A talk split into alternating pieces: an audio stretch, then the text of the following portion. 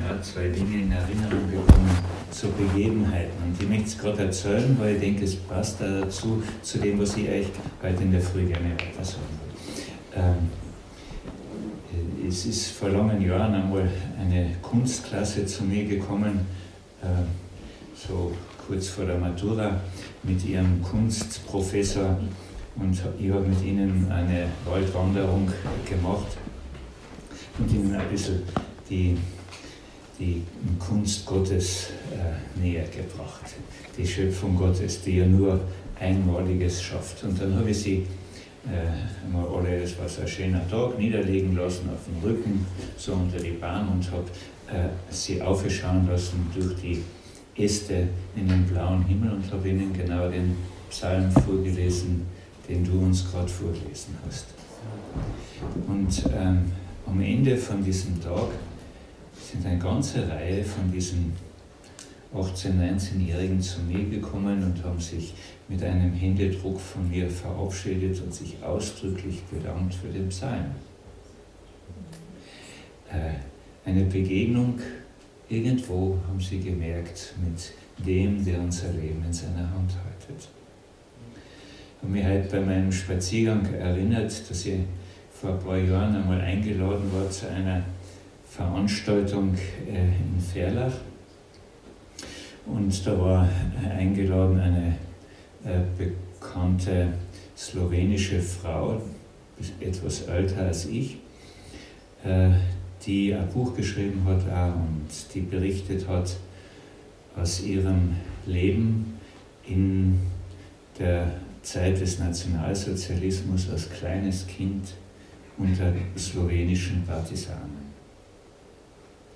Erschütternde Lebensgeschichte.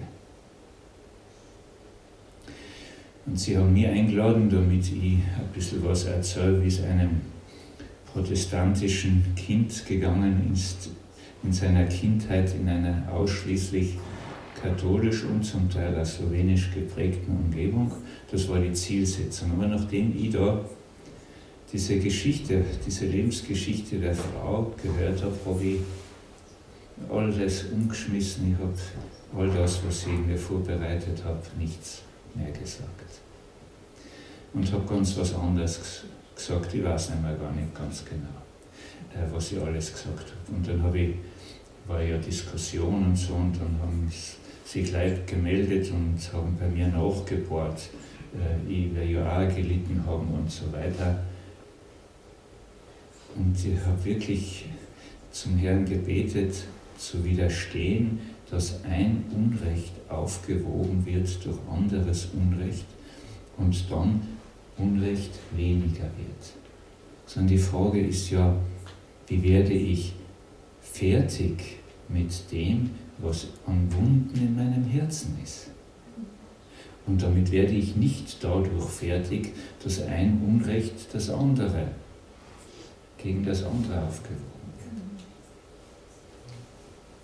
Ich habe mich erinnert, heute in der Früh, wie ich da im Regen spazieren gegangen bin, ähm, dass eine slowenische, ein großer slowenischer Chor, sehr bekannter Chor, angefragt hat, ob ich mit ihnen in den Wald gehe. Sie sind zu mir gekommen. Tagesprogramm war, sie wollten erst zu mir in den Wald und dann wollten sie äh, im Gasthaus Jausnen und dann am Nachmittag ins Museum äh, gehen und es hat geregnet. Also das Programm wird umgestellt, sie gehen zuerst ins Museum und wollen dann zu mir kommen und es regnet, als sie aus dem Museum rauskommen. Also gehen wir erst ins Gasthaus, tun wir jausen verfrüht und es regnet. Oh, und im Gasthaus ist lustig, ich sag's euch. Und sie haben Musikinstrumente gehabt und, mit, und musiziert und gespült und gegessen und die meisten haben mehr als ein Bier getrunken. Und auf einmal hört es auf zum Regnen. Und die, der das, das ein bisschen organisiert hat, fragt, äh, werden wir jetzt in den Wald gehen? Null Antwort. Slowenen sind so ein bisschen so höflich wie wir und keine Antwort kommt nachher weißt du, dass das nahe. Äh, und, ähm, Aber die, die, die, die Leitung, die das organisiert hat, die, denen war das ein bisschen peinlich und sie wollten mich da nicht kränken und was weiß ich. Jedenfalls, also wir gehen in den Wald trotzdem. Alle steigen in den Bus, fahren wir die eineinhalb Kilometer zu mir in den Wald, alle steigen aus, super motiviert, was so lustig war im Gasthaus. Gell?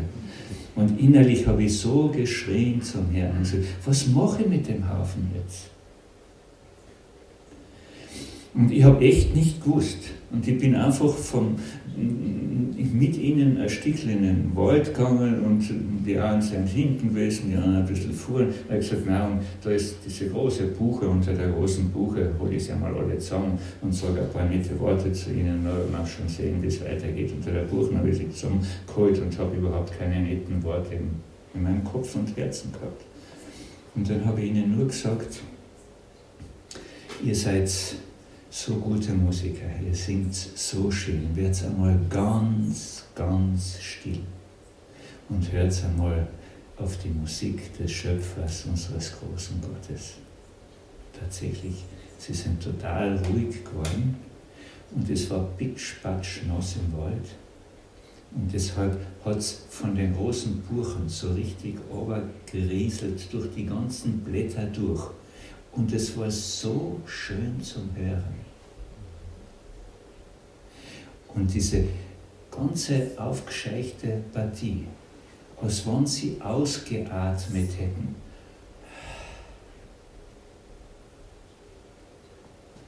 sind runtergekommen und wir haben einen so schönen Nachmittag miteinander im Wald verbracht. Mit so einer Offenheit von ihrer Seite. Dann habe ich sie vorgeschickt, die, die Musiker, ganzes Eck vor und habe gesagt, ich warte und mache mit den anderen was. Und dann fängt ihr an zum Blasen und zum Spülen. Und dann kommen wir euch nach. Und das haben wir dann gemacht. Und sie sind aus der Ferne geblasen durch den Wald. Mir ist richtig die ganze Leute aber gegangen. Waren wirklich gute Musiker. Und wir sind so nachgegangen. Und irgendwo war etwas von der Herrlichkeit Gottes sichtbar.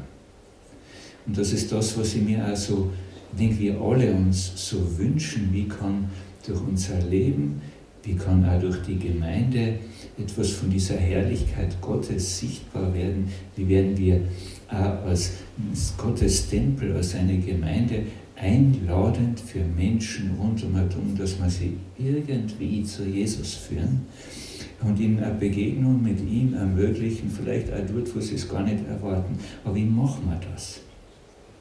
Und dann merke ich, dass da unterschiedliche Wege gegangen werden, auch in Gemeinden. Und dass das gar nicht so einfach ist. Wie weit mache ich meine Tore auf? Ich denke, darin sind wir uns noch einig. Auf für jeden. Aber was alles hat Platz in unserer Gemeinde? Auch ganz praktisch ausgelebt. Und dann kommt es ganz oft auch zu Spannungen innerhalb von einer Gemeinde über diese Fragen. Gemeinschaft hat auch damit zu tun. Und wie gehen wir damit um? Sehr interessant für mich im Alten Testament. Da gibt es ja drei Propheten, äh, die äh, prophetische Bücher, die dasselbe Thema haben, Esra, Nehemiah und Haggai, alle drei berichten davon, wie nach einer langen babylonischen Gefangenschaft die, das Volk Israel wenigstens ein kleiner Teil davon wieder zurückkommt in ihr Land. Und warum kommen sie zurück? Weil ein heidnischer Weltherrscher von Gott den Auftrag bekommt, in Jerusalem seinen Tempel wieder aufzubauen. Das muss da mal geben. Und es ist ihm so eindrücklich und so wichtig, dass er das machen will. Und er weiß, die, die das am besten können, das sind die Juden. Also schickt er sie zurück, kommen eh nur wenig, mit dem Auftrag des heidnischen Königs, dem lebendigen Gott in Jerusalem den zerstörten Tempel wieder aufzubauen, mit all den Geräten, die äh, vorher seine Vorfahren äh, gestohlen haben in Jerusalem aus dem Tempel wieder zurück und mit Geld, um das zu finanzieren und so weiter und so weiter. Und im Esra-Buch äh, kommt in den Kapiteln 7 und 8 ein Satz sechsmal vor. Ich habe ihn wirklich abgezählt, weil es mir so aufgefallen ist. Sechsmal kommt diese Aussage vor in diesen zwei Kapiteln, die gute Hand unseres Gottes war über uns. Die gute Hand unseres Gottes war über uns. Da ist etwas von der Treue Gottes zu seinem Volk und sie nimmt das Beispiel, was immer wieder kommt in, äh, im Esra-Buch, nicht nur zu seinem Volk, zu seiner Braut. Äh, wir sind seine Braut, er ist der Bräutigam. Und da kommt die ganze Liebe und Treue des Bräutigams zu seiner geliebten Braut aus in der ganz praktischen Begleitung und Fürsorge von einem minimalen Haufen von Leid, die jetzt in ihr zerstörtes ehemaliges Land zurückkommen und den Tempel Gottes aufbauen. Und es gelingt ihnen, weil die gute Hand ihres Gottes über ihnen ist.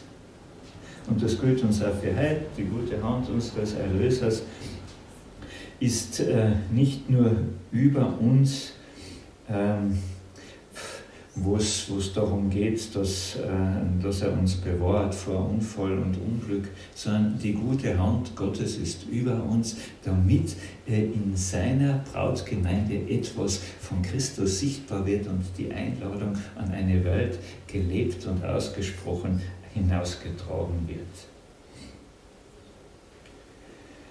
Ohne die gute Hand Gottes über uns würden wir nie in die Freiheit kommen. Haben wir schon gehört? ohne die gute, auch das Volk Israel aus der Gefangenschaft, ohne diese gute Hand Gottes werden sie nie wieder in die Freiheit kommen. Und ohne diese gute Hand Gottes über uns wird keiner von uns in der Freiheit bleiben. Äh, ganz schnell nimmt das Alte uns wieder gefangen und wir sind in dem Trott drin, wo wir immer schon vorher waren.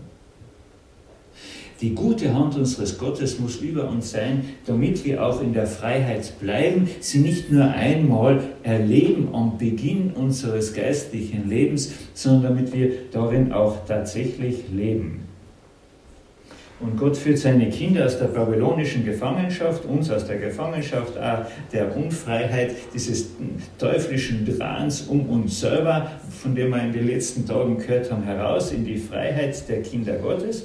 Und in diesem Fall führt er sie hinaus und sie dürfen ihrem Gott einen Tempel bauen, den Tempel wieder bauen. Eine wunderbare Aufgabe. Das ist ja das Schöne, dass Gott äh, das so kombiniert. Äh, einerseits führt er uns in die Freiheit und baut uns aus lebendige Steine ein in seinen wunderbaren Tempel, in seine Gemeinde, auch in seine Ortsgemeinde. Und gleichzeitig sind wir nicht nur äh, äh Steine, die halt dort noch herumliegen, sondern gleichzeitig nimmt er uns auch, dass wir selber mitbauen dürfen am Tempel Gottes. Beides miteinander vereint er. Eine ganz eine wunderbare Sache. Und äh, Gott führt äh, seine Kinder da äh, in die Freiheit und sie bauen den Tempel und mitten im gemeinsamen Tempelbau passiert etwas, das die gesamte geistliche Arbeit in Frage stellt. Das den gesamten Tempelbau äh, wirklich grundsätzlich in Frage stellt. Äh, etwas, was eigentlich schon viel früher passiert ist, aber erst während des Tempelbaus sichtbar wird unter ihnen. Und sowohl Esra als auch Haggai äh, sagen diesen einen Satz, um diese Sache auf den Punkt zu bringen. Sie sagen zum Beispiel Esra 10, Vers 1, wir haben unserem Gott die Treue gebrochen. Wir haben unserem Gott die Treue gebrochen. Und das während des Baus des Reiches Gottes, des Tempels. Was war passiert?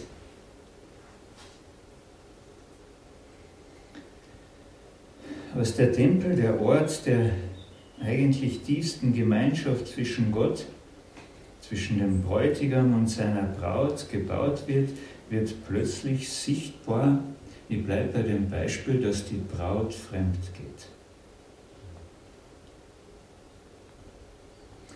Ich habe mir das extra aufgezeigt, es sind alle Namen namentlich im Buch Esra aufgezählt. Da sind 111 Namen aufgezählt. Von den 111 Namen, die dort aufgezählt sind, sind 17 Priester und 10 Leviten, also Geistliche, die geistliche Führung. Und all diese Leute leben seit Jahren mit heidnischen Frauen zusammen.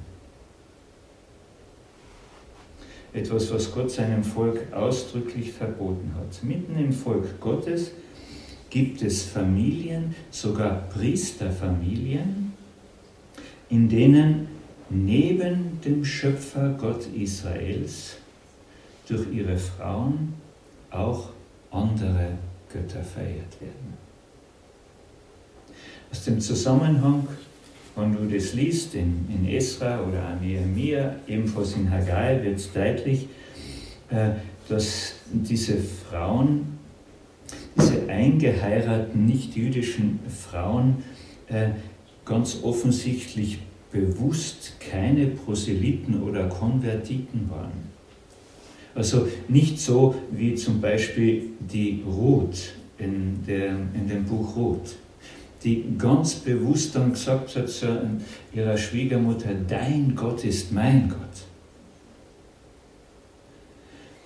Oder äh, im, im, Buch vom, vom äh, Josua, die Jericho, äh, diese, diese Frau, äh, die dann zur Stammmutter sogar von David wird, gell? eine Heidin. Das ist bei diesen Frauen offensichtlich nicht der Fall.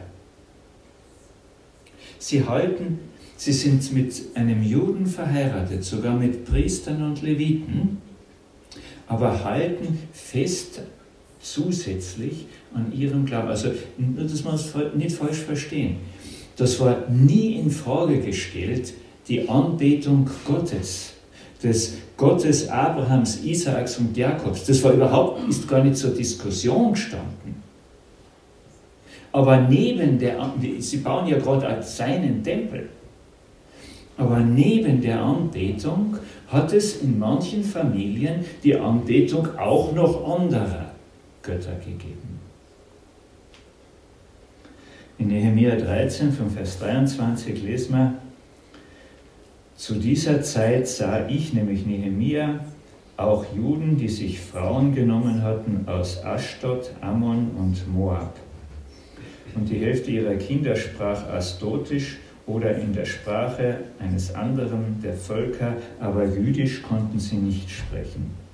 Und ich schalt sie und fluchte ihnen und schlug ihre Männer und packte sie bei den Haaren, so das haben wir heute in der Gemeinde, und beschwor sie bei Gott, ihr sollt eure Töchter nicht ihren Söhnen geben, noch ihre Töchter für eure Söhne als Ehefrauen nehmen. Hat nicht Salomo, der König von Israel, genau damit gesündigt? Und die fremden Frauen verführten ihn zur Sünde. Vers 27. Und jetzt muss man von euch hören, dass ihr ein so großes Unrecht tut und unserem Gott die Treue brecht, indem ihr euch ausländische Frauen nehmt. Genau darin ist ja die Wurzel gelegen äh, des geistlichen Niedergangs von Israel. Das hat ja schon ähm, angefangen, angefangen zur Zeit der Richter, wenn ihr nur denkst an, an, an äh, Samson und Delilah.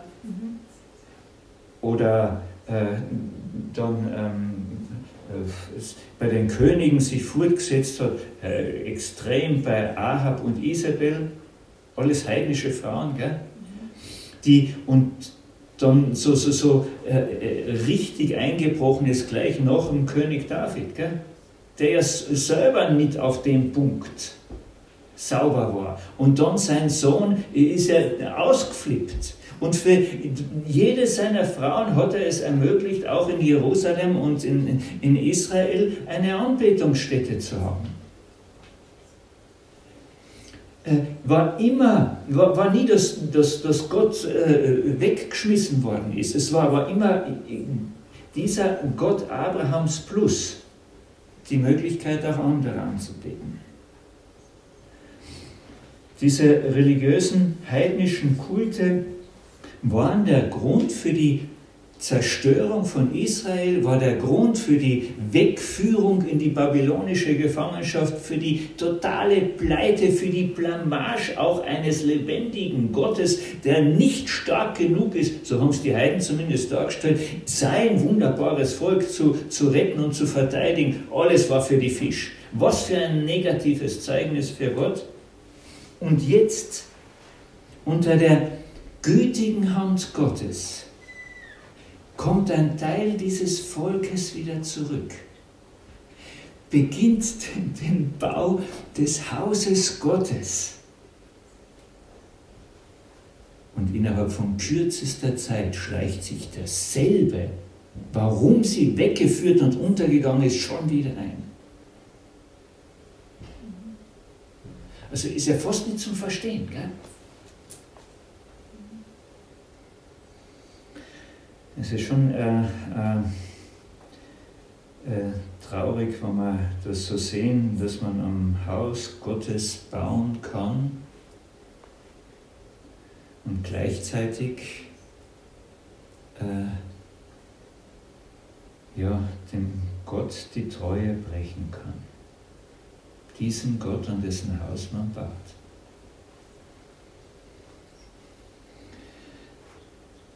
Worin ist denn dieser Treuebruch Gott gegenüber äh, bestanden? Äh, ganz langsam hat sich das ja abgespielt, hat sich im Leben von einigen der einheimischen Juden und damit im ganzen Volk dies, dies, diese Haltung eingeschlichen, nämlich dass Ehen mit heidnischen Partnern einfach begangen worden sind und im Lauf von verhältnismäßig kurzer Zeit dann als normal angesehen worden sind, sogar dass, dass sogar geistliche Führer das praktiziert haben. Äh, bin ganz, ganz überzeugt, dass das ganz liebenswerte Menschen waren, die da geheiratet worden sind und geheiratet haben. Und dass die sich geliebt haben. Ich frage mich, was war denn so schlimm dran? warum sollten sie sich nicht heiraten, wenn sie sich lieben?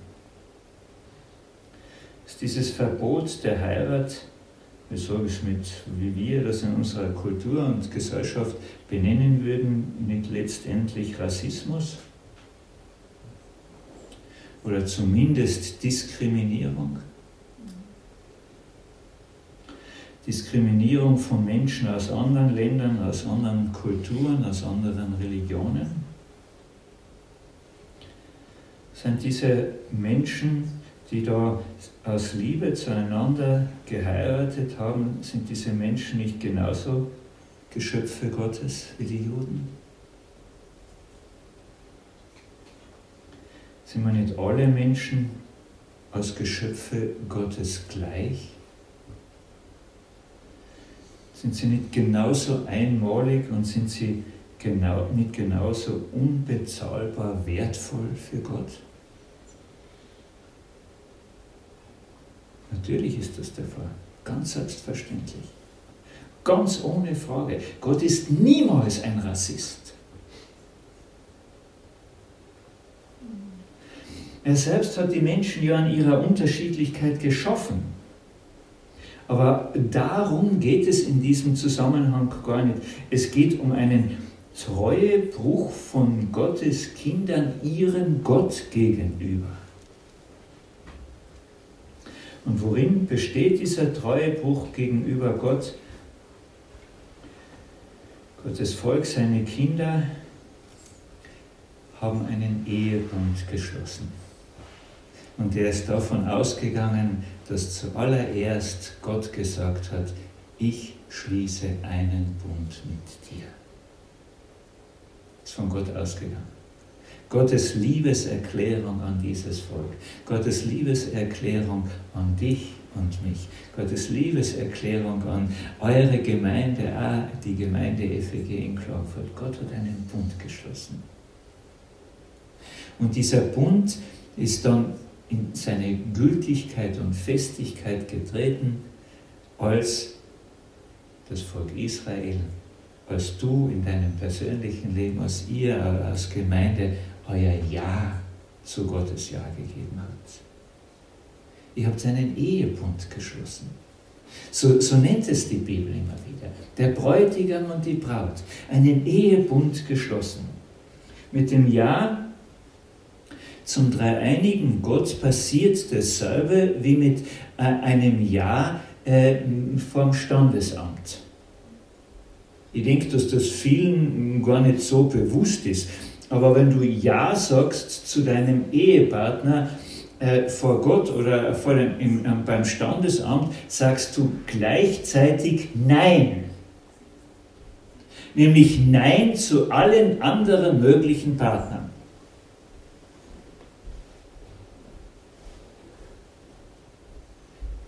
Das bedeutet Ehe.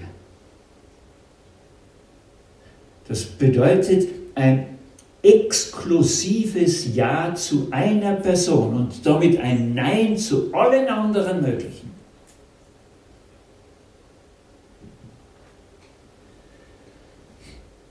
Und genauso, wir haben es gehört am ersten Abend, Gott hat uns hineingenommen in diesen Kreislauf der, der Liebe und der Freude zwischen Gott, Vater, Sohn und Heiligem Geist und uns, diesen, wo, wo, wo keiner um sich selber dreht, wo sich alles um den anderen dreht, wo Liebe fließt, wo Liebe gegeben wird und keiner sich um sich selber dreht. Da hat uns Gott mit hineingenommen, ganz exklusiv. Er ist mein Bräutigam.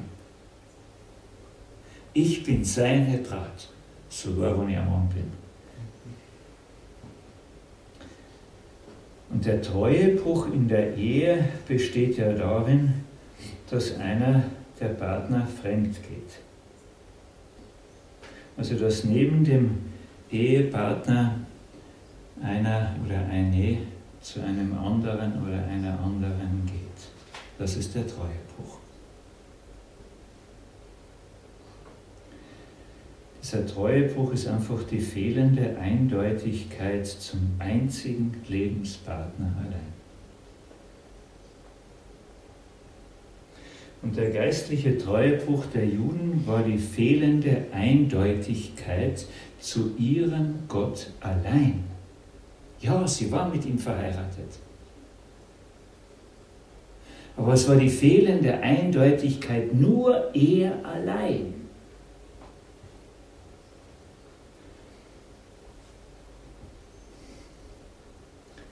Konnte es ganz gut verstehen und ich habe mir da versucht, ein bisschen einzudenken in die Situation äh, des damaligen Volkes, wie sie vielleicht so miteinander geredet hat. Ja, wisst ihr, das müsste man ja verstehen äh, bei unseren Frauen, wenn sie so einen ganz anderen kulturellen und religiösen Hintergrund haben, wenn sie sich dann mit unserem Gott, mit unserer Geschichte mit dem, was, äh, was wir da so alles praktizieren, dass sie sich da so schwer tun.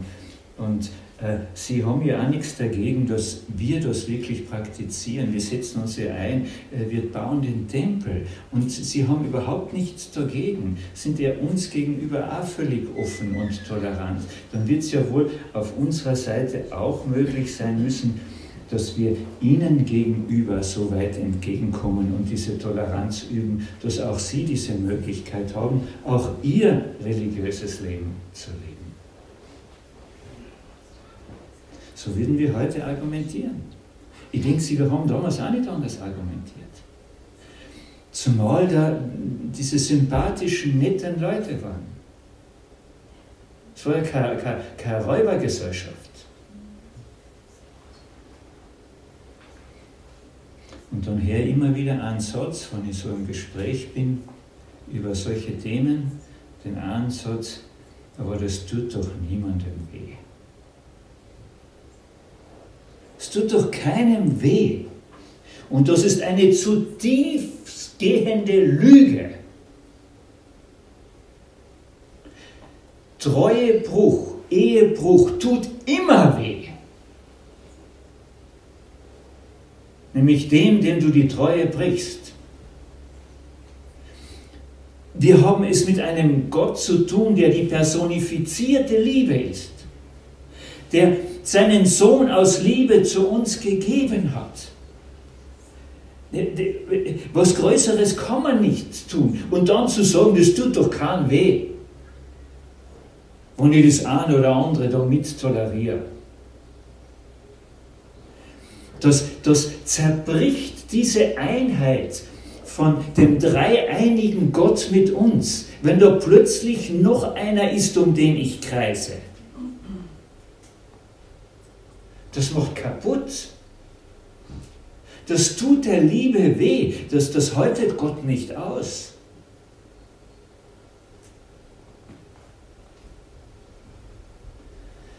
Der Treuebruch seiner Gemeinde tut Gott deshalb so weh, weil er ja auch die Erlösung durch Jesus total klar macht. Seine Liebe zu uns kaltherzigen Menschen hat Jesus ja sein Leben gekostet, angenagelt ans Kreuz. Und wenn dieser Tod aus Liebe nur mehr vielleicht der beste Weg zu Gott ist. aber nicht mehr der einzige. Und dann wird diese größtmögliche Liebe eigentlich auch letztendlich zu einem sinnlosen Opfer eines Fanatikers, wenn es doch auch anders gegangen war.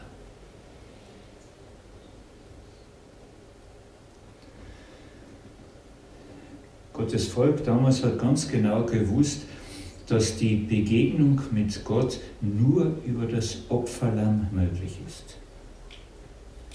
Sie haben ihre Hände auf dieses Lamm gelegt, ihre Schuld bekannt, das Messer vom Priester in die Hand gedrückt bekommen und mussten dieses Lamm selbst schächten und haben gewusst, das stirbt meinen Tod, weil meine Schuld auf diesem Lamm liegt.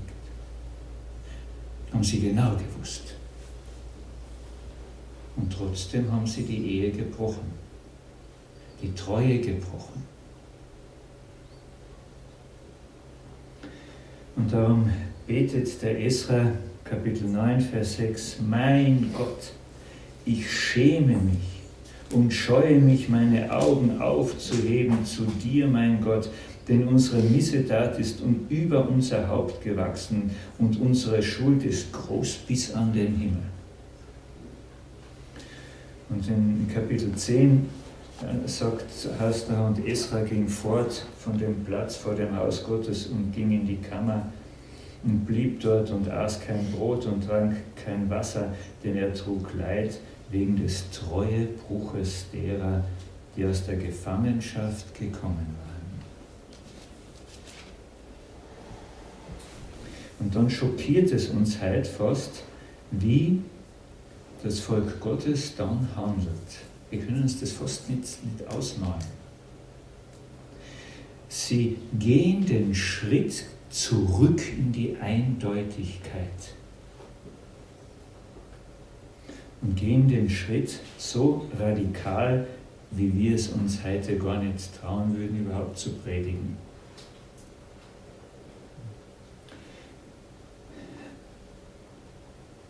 Ich lese euch nur einen Vers vor, damit wir das nicht zu weit ausufern lassen.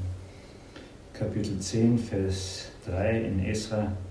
Lasst uns nun einen Bund schließen, sagen sie miteinander, mit unserem Gott, dass wir alle Frauen und die von ihnen geborenen Kinder hinaustun nach dem Ratschluss Gottes.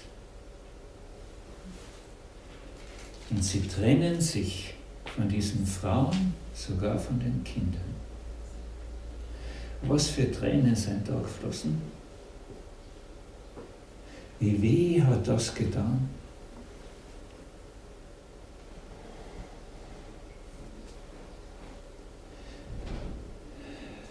Es ist oft nicht leicht, etwas loszulassen, was ich liebe, neben der ersten Liebe.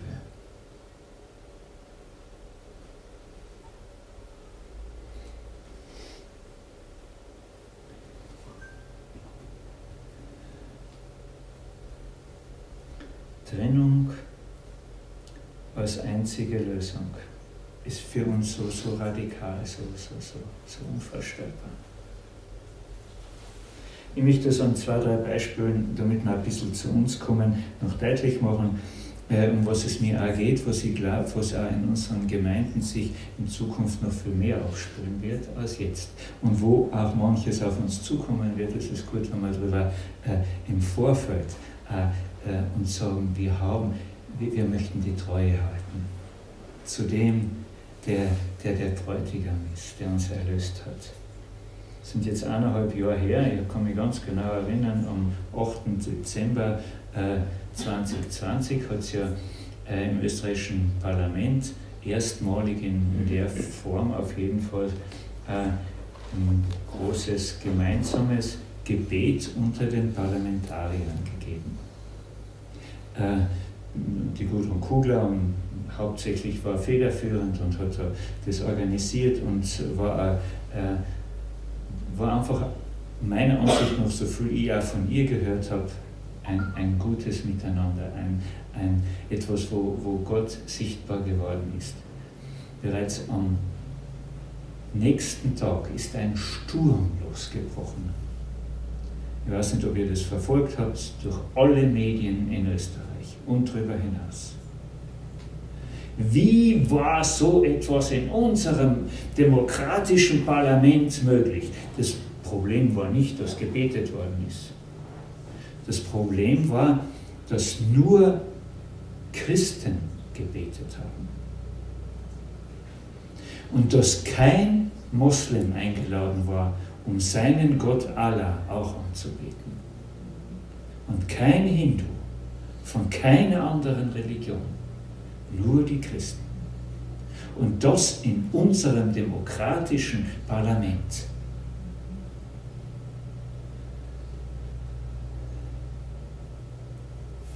Ich kenne eine ganz liebe Nonne. Ich habe sie wirklich gern. Sie ist so, so ein feiner Mensch. Und sie versucht so die Feen zu spinnen zwischen allen Kulturen und so weiter. Ja, und sie ist so überzeugt davon.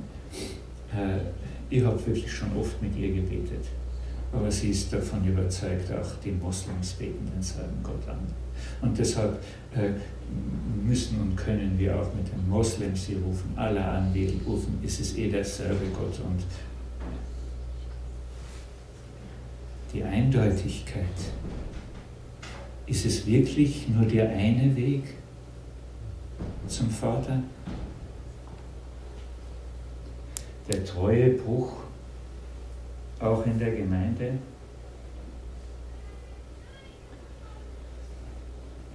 Ich weiß, dass mich das sehr erschüttert hat, vergangenes Jahr, dieser, dieses Urteil vom äh, obersten Gerichtshof, dass ähm, die Eigenentscheidungsfreiheit eines Menschen höher zu bewerten ist als das Recht auf Leben. Das war ja die Begründung, um zuzulassen, dass ein Mensch unterstützt werden muss, wenn er sich sein Leben nehmen will. Meine Entscheidung, ich selber,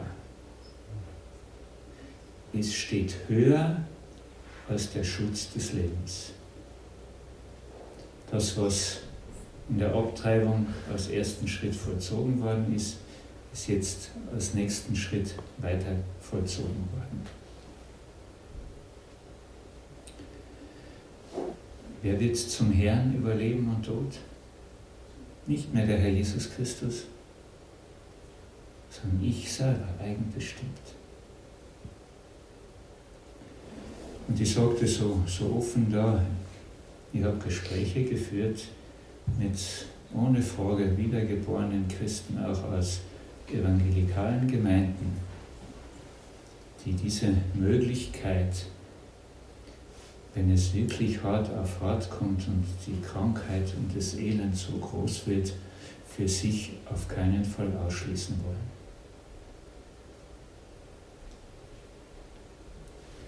Schleichend, nicht plötzlich, sondern irgendwo einschleichend, auch in unsere Gemeinden. Wie gehen wir in dieser Eindeutigkeit in unserer Beziehung zur Liebe zum Herrn damit um? Kenne eine ganze Menge äh, homosexuell empfindender Menschen, die ich wirklich sehr, sehr schätze und liebe. Und ich weiß auch, dass es in manchen evangelikalen Gemeinden sehr wohl äh, bei manchen nicht verstanden wird, warum wir uns wehren sollten, dass wenn zwei Gleichgeschlechtliche sich treu sein wollen und das auch vor Gott bestätigen wollen, nicht genauso in unseren Gemeinden in einer Ehegemeinschaft leben sollen wie andere, wenn sie sich lieben.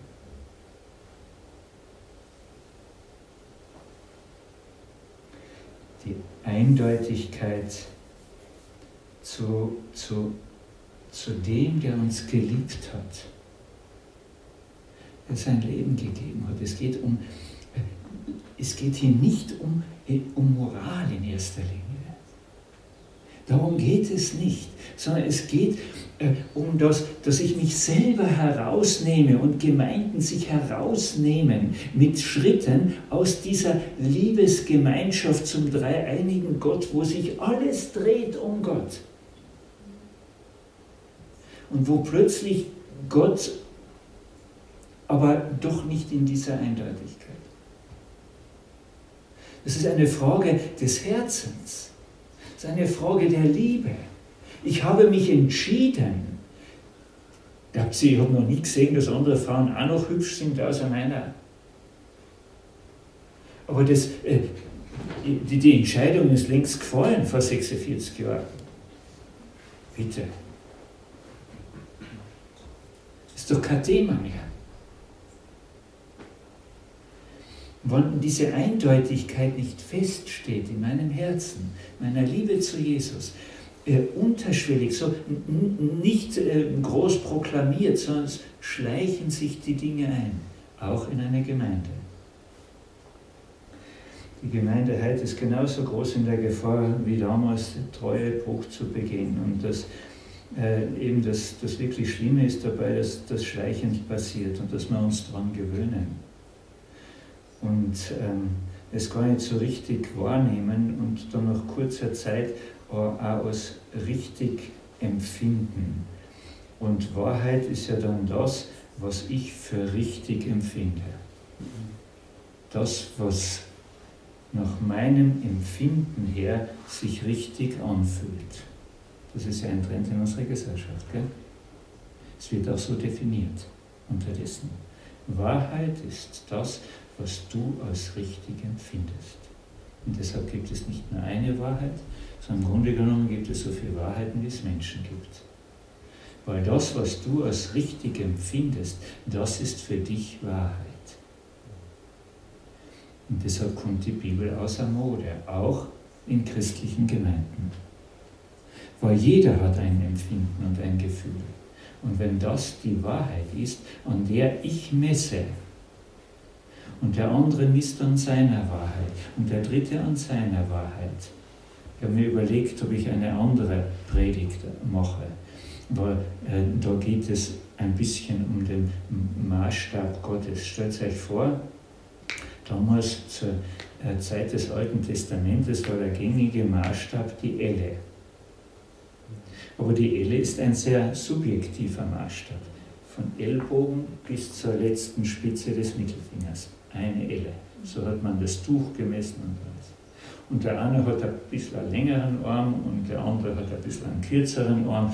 Und je nachdem, ob du was gekauft oder verkauft hast, war das ein bisschen ein Vorteil oder ein Nachteil. Äh, aber stell dir vor, jetzt arbeiten die verschiedensten Leute am Tempel, am Tempel Gottes. Und jeder misst mit seiner Elle.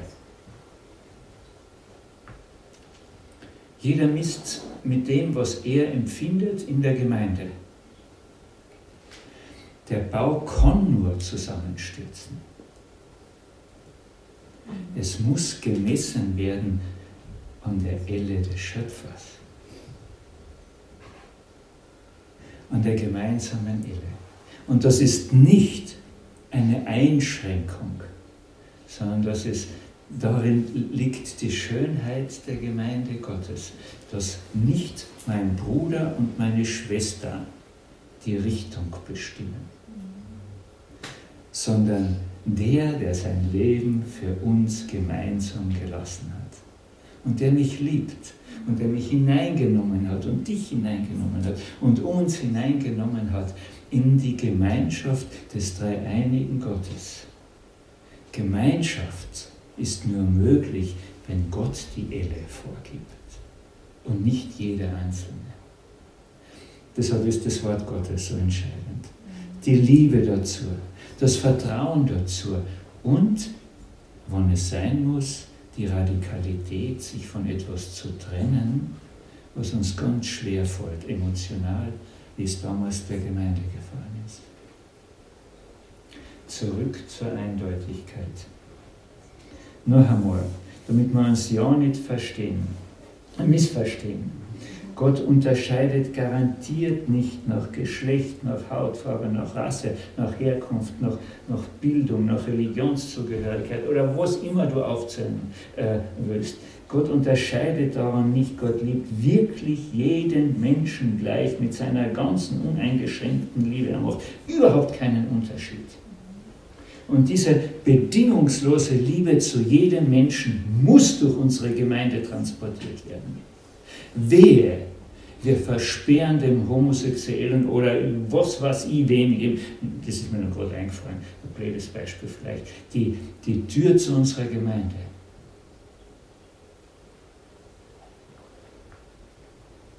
Aber aus der Sehnsucht heraus, dass er Jesus findet, und sie Jesus findet, dann den Kompromiss zu machen aus Liebe zu dieser Person.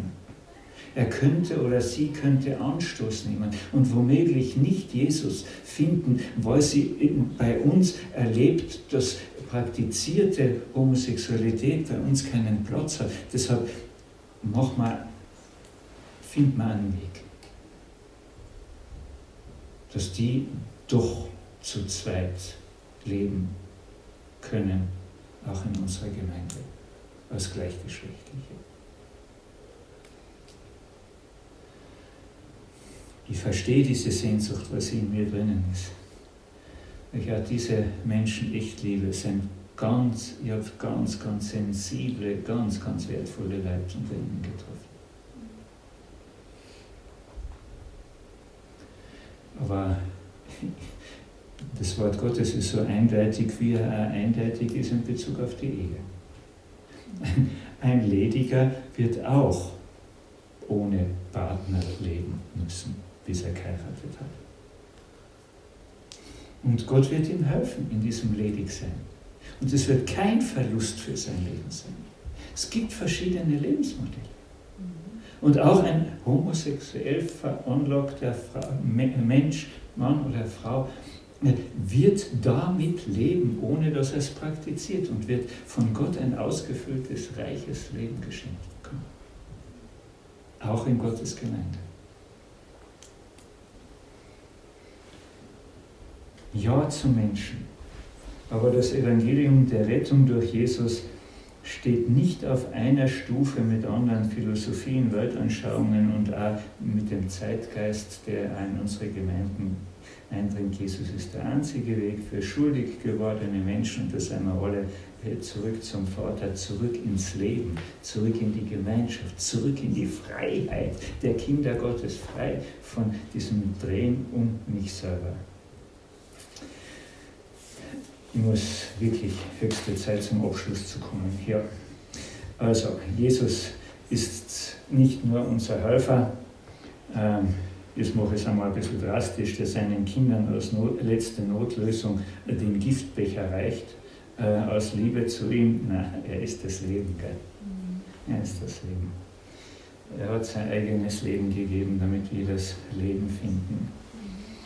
Äh, das Markenzeichen in Zukunft der Braut der Gemeinde Gottes wird ganz vermehrt sein, die Liebe zu jedem Menschen und gleichzeitig die Eindeutigkeit zum einzigen Weg äh, äh, zum Vater im Himmel über die Person von Jesus Christus mit dem Ellenmaß, das Gott uns in seinem Wort vorgibt. Darin liegt das Leben. Vergiss man nie dass die gute Hand unseres Gottes über uns ist. Und weil die gute Hand Gottes über uns ist und wenn wir in dieser Eindeutigkeit leben, wird Gott das segnen und eine Gemeinde wachsen lassen. Und die Angst, Menschen womöglich nicht zu gewinnen oder zu verlieren, wenn die Eindeutigkeit da ist, ist völlig unbekannt. Denn die gute Hand Gottes ist über uns und er schafft Tempelbau. Mit euch aus lebendigen Steinen, die er einbaut und gleichzeitig als Bauleute mitverwendet. Amen.